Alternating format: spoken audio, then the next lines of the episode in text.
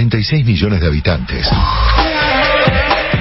46 millones de opiniones y 46 millones de expertos en un país donde todos somos técnicos.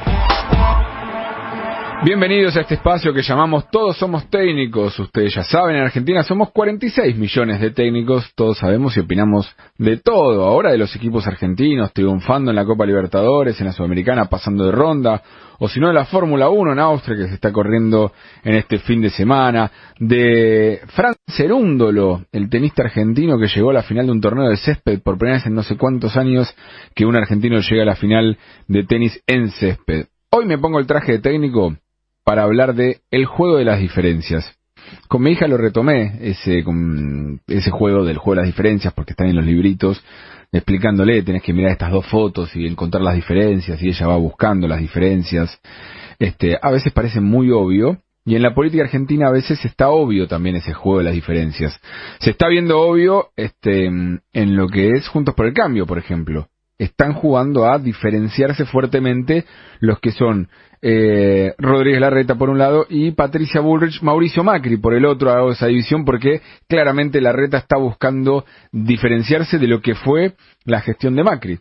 De hecho, esta semana hubo toda una tensión porque mm, Larreta primero habló del fracaso del gobierno de Macri, después dijo que en realidad él no dijo fracaso, pero sí lo que dijo es venimos de 80 años de cambios de gobiernos que intentaron reformas y después se volvieron para atrás, eso es un fracaso y metió a Mauricio Macri en un ejemplo más de ese, de ese vuelta para atrás, entonces también lo calificó como un fracaso. Patricia Bullrich, en lugar de salir a criticarlo, salió a matarlo. ¿Sí? Que es lo que está pasando en Juntos por el Cambio. Reaccionan todos de una manera muy vehemente para marcar esas diferencias. Después la reta dijo que en realidad él se refería a lo que tuvo que volver para atrás y enumeró las cosas que volvieron para atrás del gobierno de Macri. Claramente tenés a el sector de Bullrich defendiendo lo que fue la gestión de Macri y este la reta marcando algunas diferencias. Ahora bien, esas diferencias se están viendo también en fortalezas y debilidades que están teniendo cada uno de los espacios. Como fortaleza la reta, por ejemplo, logró un armado de cierrelistas más amplio, eso le permite mostrar su propio mensaje de eh, ampliar, de, de, llegar a acuerdos más, más generales y demás, bueno, cerró con la coalición cívica de Carrió, cerró con gran parte del radicalismo, por lo menos con su presidente y con Lustosa, con Morales y con Lustó y gran parte del radicalismo, cerró con el sector de Graciela Ocaña, de Pichetto, de mm, eh, José Luis Espert, de Margarita Stolbizer, con eso busca mostrar mayor eh, amplitud y busca mostrar gestión también en la Ciudad de Buenos Aires, de hecho los spots que están saliendo marcan cuestiones que tienen que ver con la gestión en la ciudad. En contra está teniendo que está mostrando traspiés políticos, algo que sin dudas va a ser fundamental para el periodo que viene, de mucha maneja, mucha muñeca política, le está costando mostrar esa, esa muñeca política. De hecho, lo que pasó esta semana es un ejemplo más de algo donde se ve una actitud y después vuelve para atrás. ¿Sí? De tildarlo a Macri como un fracaso y después decir, no, no, no dije fracaso.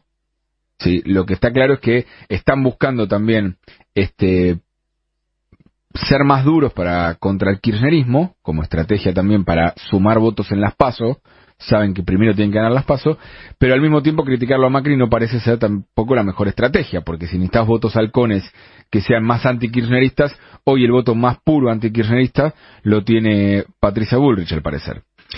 Eh, Bullrich, en, en, cambio, Fortalezas quizás parece que tiene un discurso mucho más claro, conceptos más claros, aunque uno pueda estar de acuerdo o no muchas veces en algunos extremos, pero habla claramente de eh, un orden, de una, de una autoridad que hay que tener para avanzar en las reformas que son necesarias, con mayor firmeza, mayor dureza, y eso claramente hay una porción importante del, del electorado que lo está eh, buscando esa, esa dureza.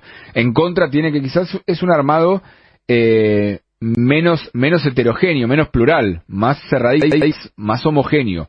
Para, para, bueno, era el objetivo, era no desperfilarlo, pero también es cierto que cuando llegues al gobierno vas a necesitar este, de otras voces también para gobernar. En Unión por la Patria, los juegos de la diferencia, y ahí me quiero detener, son mucho más profundos. ¿Sí? El, eh, jugar al juego de las diferencias en, en Unión por la Patria es mucho más complejo. ¿Por qué? Porque está pasando algo muy similar a lo que pasó 2019 y lo que pasó durante toda la gestión 2019-2023. en 2019 se unieron diferentes sectores del peronismo para ganar la elección. Y quedó demostrado en la gestión que tenían severas diferencias. Bueno, después del sábado pasado donde cerraron lista de unidad de los sectores mayoritarios, porque no es solamente unidad porque Grabois va a jugar, pero los sectores mayoritarios sí están detrás de Sergio Massa, también el cierre fue con una lógica meramente electoral. Pero la pregunta de todos nos hacemos es, ¿y resolvieron los problemas de fondo? ¿Está claro qué es lo que le van a ofrecer a la ciudadanía para hacer desde el 10 de diciembre de 2023 si llegan al poder?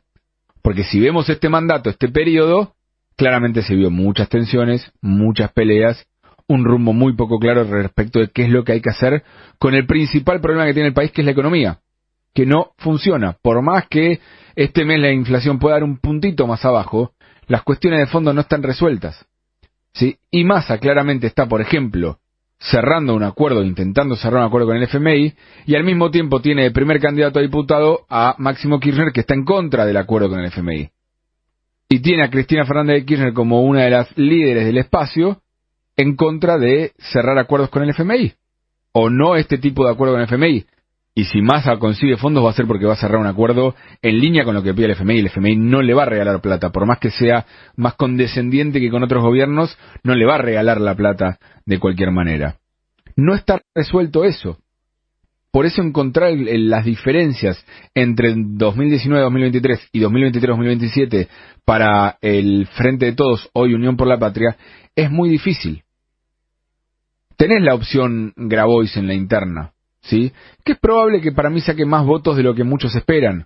No a gran, gran cantidad de votos porque no tiene la estructura, pero si su boleta está en el cuarto oscuro, va a haber muchos sectores del kirchnerismo que van a decir, y yo en las pasos lo voto a Grabois, porque tengo más afinidad ideológica. De hecho, conozco a muchos militantes kirchneristas que están pensando eso para, para las pasos, y quizás en lugar de uno, dos puntos que podría sacar por sí solo, saque cinco puntos. Y esos son cinco puntos que si no irían a Sergio Massa. Para Massa va a ser un dolor esos eh, puntitos.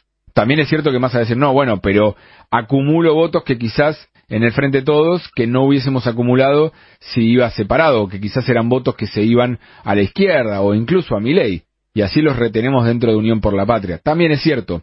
Pero lo cierto es que hay sectores del kirchnerismo que mientras mejor le vaya a Grabois, más contentos eh, van a estar. Pero vuelvo al juego de las diferencias.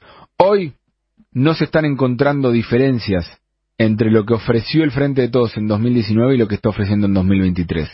La gestión entre 2019 y 2023 dejó demasiadas, demasiadas cosas abiertas, demasiados problemas que se fueron agregando a problemas preexistentes. No hay excusa de pandemia o guerra que valga porque uno mira las cuestiones de fondo y no están resueltas, no se están acomodando y el gobierno no parece estar dispuesto a mostrar de qué manera va a ser para acomodarlas. Lo que puede terminar pasando es que juguemos al juego de las diferencias y esta vez venga fallado el juego y no haya ninguna diferencia y la foto sea la misma. Ese es mi planteo porque todos somos técnicos.